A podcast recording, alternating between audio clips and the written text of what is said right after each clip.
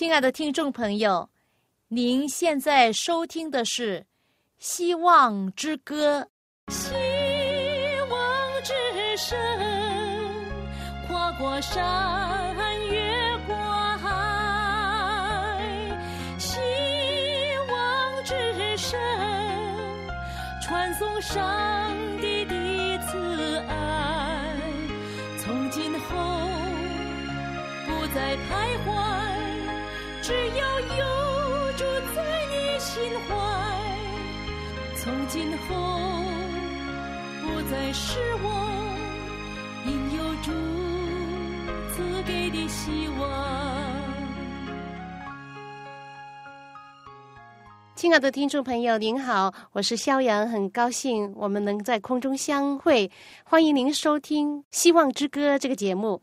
大家好，我的名字叫做晶晶。晶晶，很高兴你能跟我在一起，今天一起来分享我们这些啊节目之中的信息。那今天呢，嗯，我们会继续上一次的。如果大家上一次有听见的，可能你就记得上一次呢，耶稣呢跟他的门徒在一个花园里，叫做科西玛梨园。那耶稣的门徒呢在这里呢就很累，然后他们都什么？奥特他们就睡着了，他们都睡着了，他们很累，因为那时候是睡觉的时候，那时候是白天还是黑夜？很晚很晚，已经半夜十二点钟喽。是半夜哈，我不知道是不是十二点钟，不过这是半夜的时候。其实以前呢，耶稣跟门徒常常在这里祷告的，对。那然后耶稣就叫他说：“你们要祷告。”然后他们都懒得祷告，都不做。然后他们就睡着了，都不听他们老师讲的。哦，真的好皮哦！呀，所以呢。他们后来呢就受了迷惑，是不是？那在嗯《历代愿望》这本书呢，告诉我们说呢，他说呢，如果他们当时是警醒祷告的话呢，他们呢就不会受迷惑，而彼得呢也不会进入试探三次不认他的主，这样子哈。所以呢，警醒祷告呢是耶稣吩咐他们，也是吩咐我们，免得我们受了迷惑。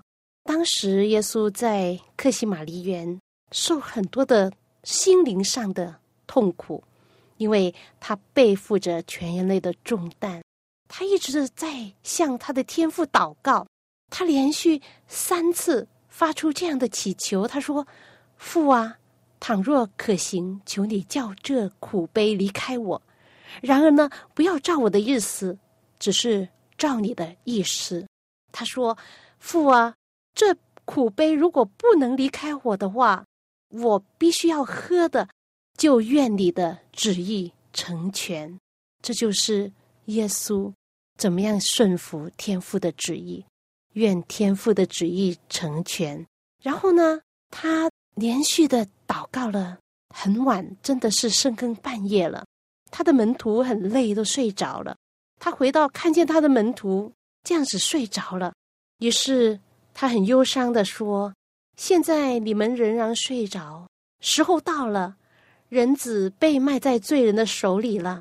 时候到了，真的。”他说：“起来，我们走吧。看呢，卖我的人进了。”话说到这里的时候呢，捉拿耶稣的人呢就来了。你猜猜是谁带着那些人来捉拿耶稣的？犹大。对，耶稣的其中一个门徒叫犹大。他是出卖耶稣，因为他的心充满了罪恶，充满了贪心、野心。所以呢，当时他跟从耶稣的时候呢，他有野心的，他想做高位，就想耶稣成为王，然后呢，他就成为一个高位的职员。所以呢，他的野心、他的动机是不正确。那当时他看见耶稣没有做王的这样这样的心呢？他就说：“嗯，要不然呢，我就出卖他，然后呢，让他呢能够被抓住，然后他就可以怎么样？可以改变他的嗯想法，然后呢，就可以把逼迫他的人把他们打倒，然后呢，建立呃我们犹大的国，呃，成为国王。他有这样的野心，所以呢，他要出卖耶稣。那当时呢，他就告诉来捉拿耶稣的人，他要给他们一个暗号。他说呢：“我与谁亲嘴，谁就是他了。所以你们呢，就可以捉拿他了。”犹大呢，当时呢，来到耶稣跟前，就跟耶稣说：“请拉比安。”拉比的意思是什么？就是老师的意思，请老师的安。然后呢，他就拿着他的手，然后就跟耶稣亲嘴。然后那些人呢，就想捉拿耶稣了，就知道哦，那个就是我们要捉拿的人。那当时呢，耶稣站在前头，就说：“你们要找谁？”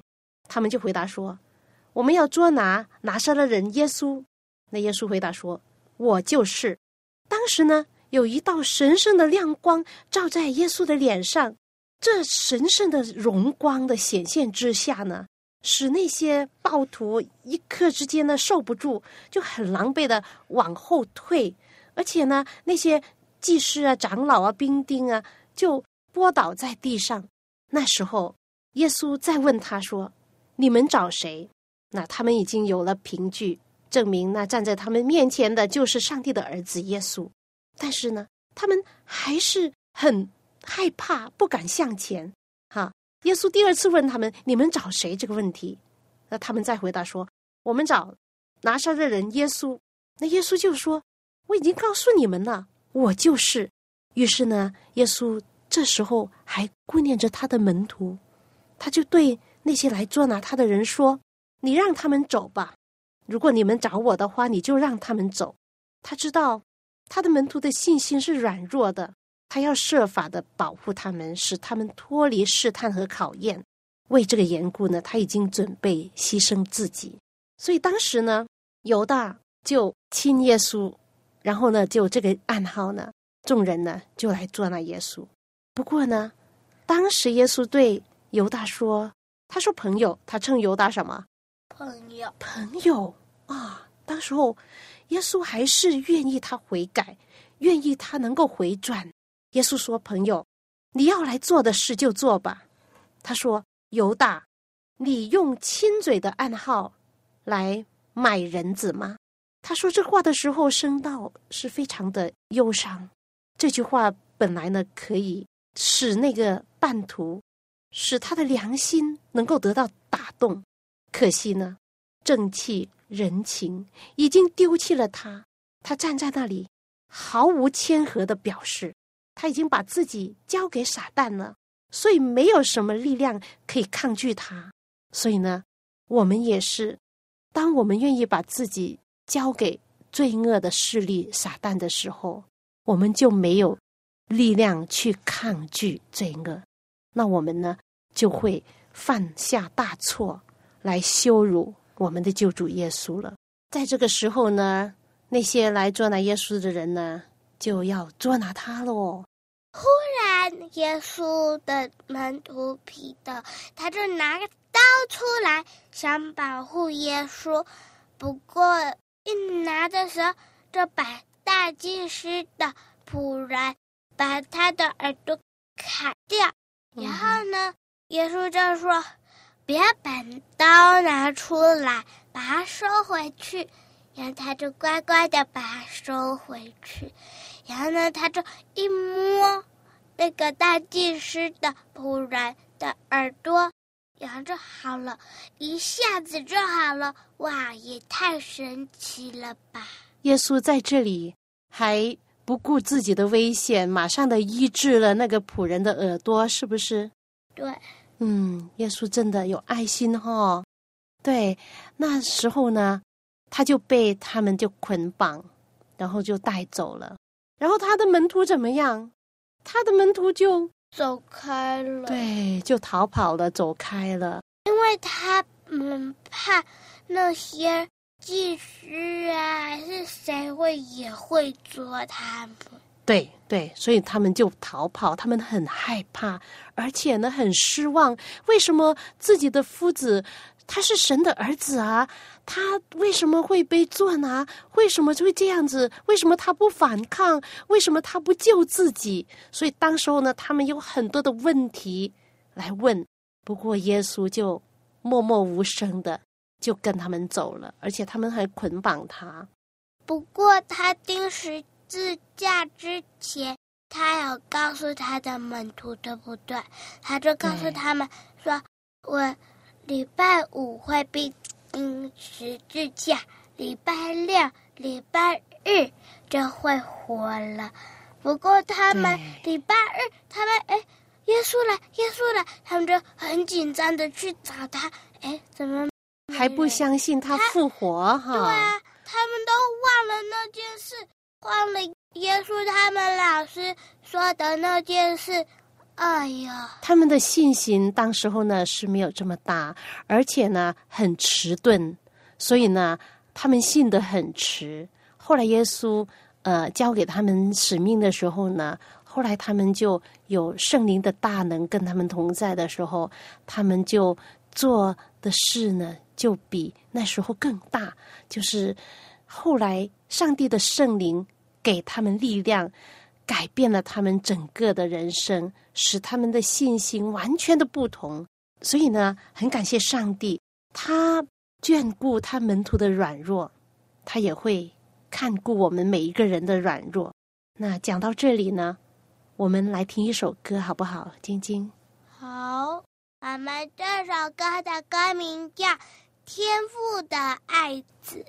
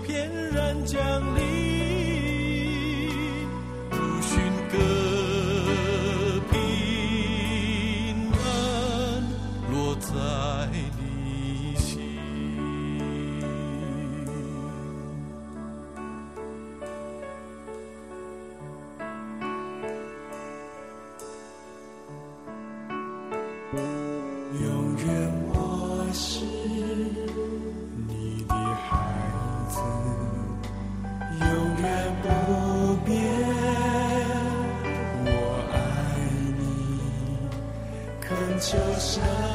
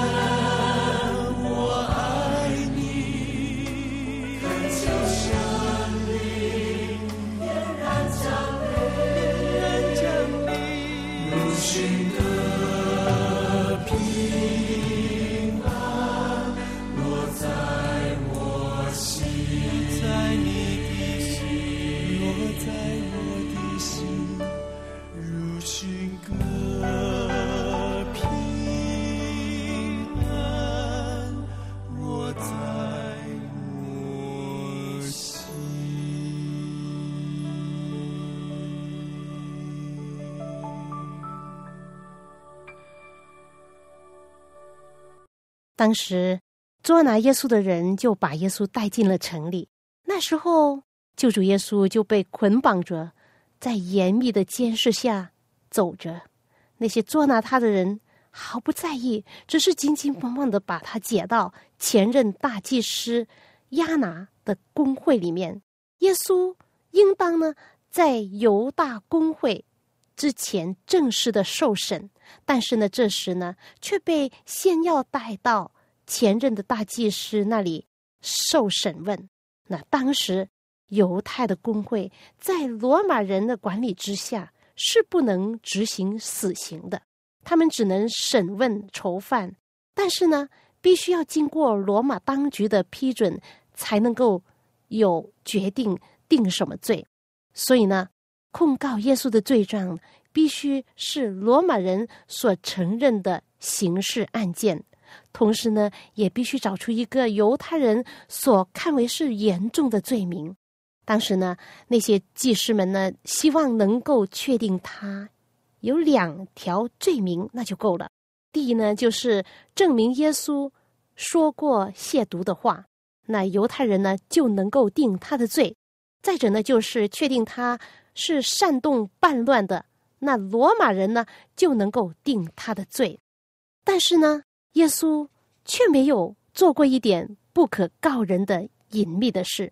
他的回答就是说：“我从来是明明的对世人说话，我常常在公会和店里，就是犹太人聚集的地方去教训人。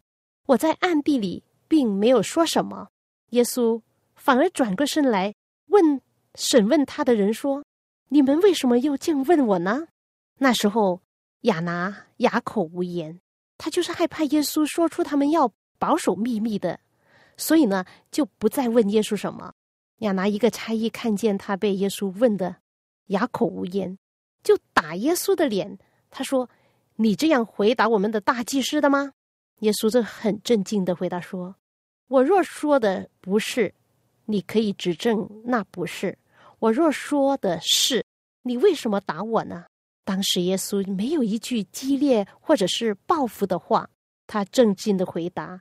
是从他那一一颗无罪的忍耐、温和、不轻易发怒的心而发出来的回答。好，讲到这里呢，我想解释一下，为什么那些人先带耶稣到亚拿的公馆去呢？那原来亚拿呢是当时的众祭司的首脑，虽然他已经退休了，而现在担任的大祭司呢是呃亚拿呢是他的岳。父，所以呢，他仍然呢是年高望重、受大祭司的尊重的一位首领。所以呢，他呢就先审问耶稣。不过呢，根本找不到一点的把柄要告耶稣的。所以呢，他就吩咐人就把耶稣呢带到该亚法这位大祭司那里去，继续的审问。盖亚法呢是撒都该人，他为了除灭耶稣，他是可以不惜用任何手段。这时候已经清晨了，但是天色还没大亮。一群的士兵点着灯笼火把，把他们的囚犯耶稣解到大祭司那里去。当工会议员正在集合的时候，亚拿和盖亚法在这里又重新的审问耶稣一次，但是也没有问出什么头绪来。耶稣在他早期传道的时候曾经说过：“他说，你们拆毁这殿，我三日内要再建立起来。”他就是说，这个预言之中呢，是预表说明自己的死和复活。耶稣这话呢，是以他的身体为殿，但是呢，犹太人却按字面来解释这句话，以为耶稣是指耶路撒冷的圣殿说的，所以呢。这时候呢，他们就找了几个见证人来诬告耶稣。那其中一个见证人就说，指着耶稣，他说：“这个人曾经说，我能拆毁上帝的殿，三天之内又建造起来。”于是呢，耶稣的话呢，就这样被他歪曲了。如果他们照着他原来所说的话，那工会呢，也不能借此来定他的罪。所以呢，大祭司呢。这时候他就想，嗯，他必须要逼使耶稣自己来定自己的罪。于是呢，他就从他的席上站起来，他脸上的表情非常紧张和愤怒，他声音的态度也是非常的可怕。他喊着说：“你什么都不回答吗？这些人做见证告你的是什么呢？”耶稣当时真的没有回答，他就好像在旧约圣经先知以赛亚书这里预言他的说：“他被欺压，在受苦的时候却不开口；他像羔羊被牵到宰杀之地，又像羊在剪毛的人手下无声。”他也是这样不开口。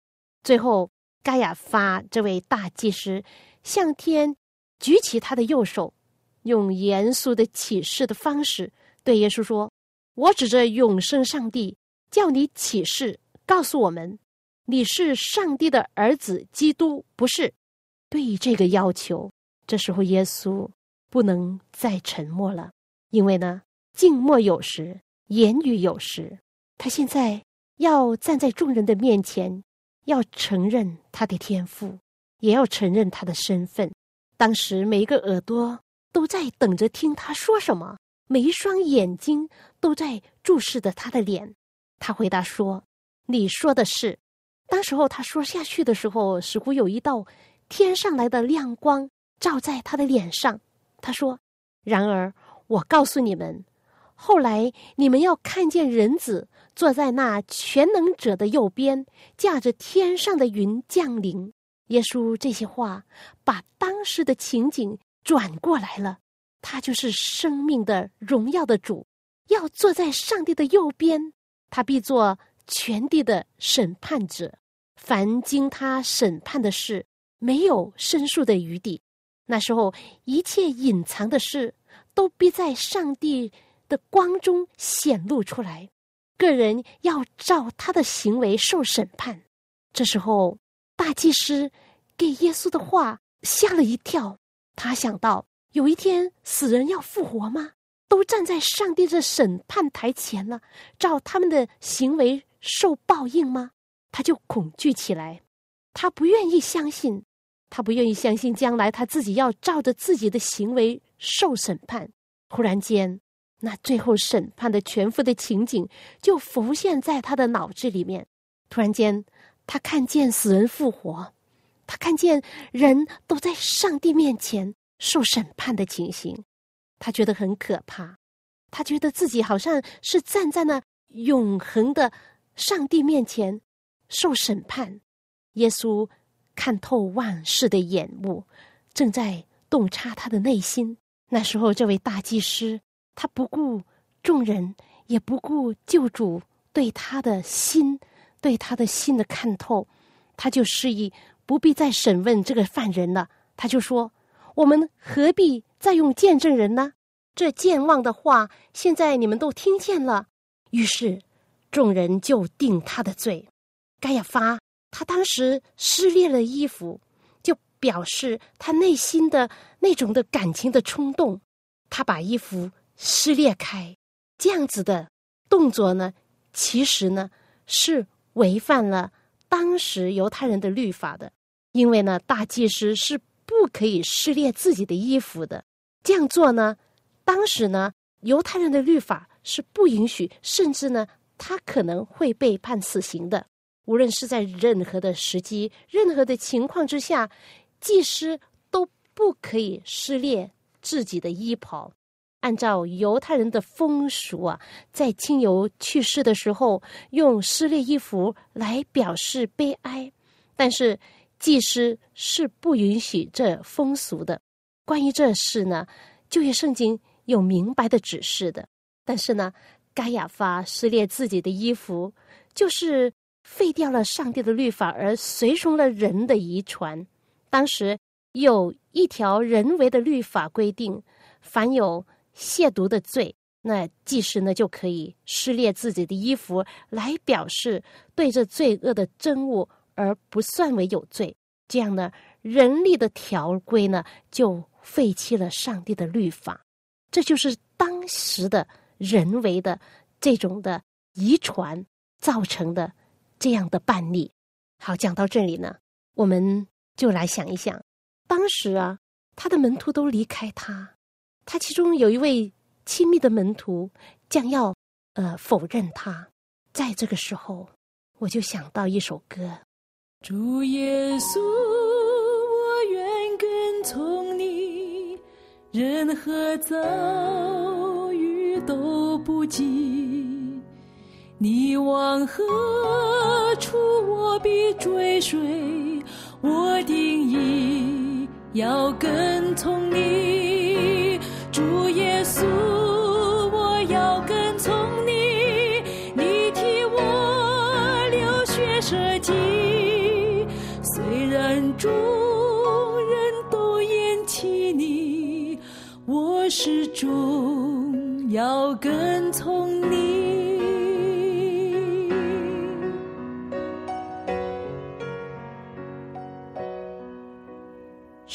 道崎岖漫不经济，犹如苦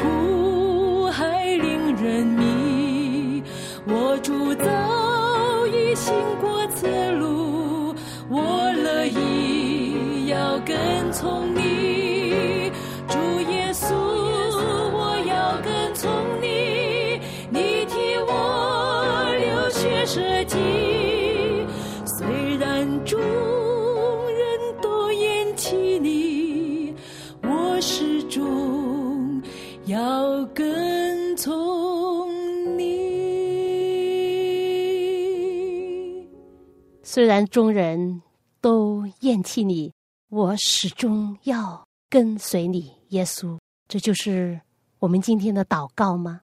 好，希望朋友您能够抓住耶稣的爱，跟从他，一直到他回来的时候，好吗？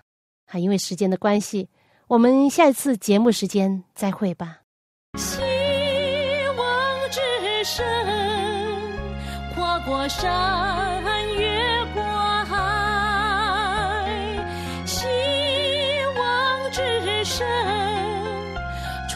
上帝的慈爱。从今后不再徘徊，只要有住在你心怀。从今后。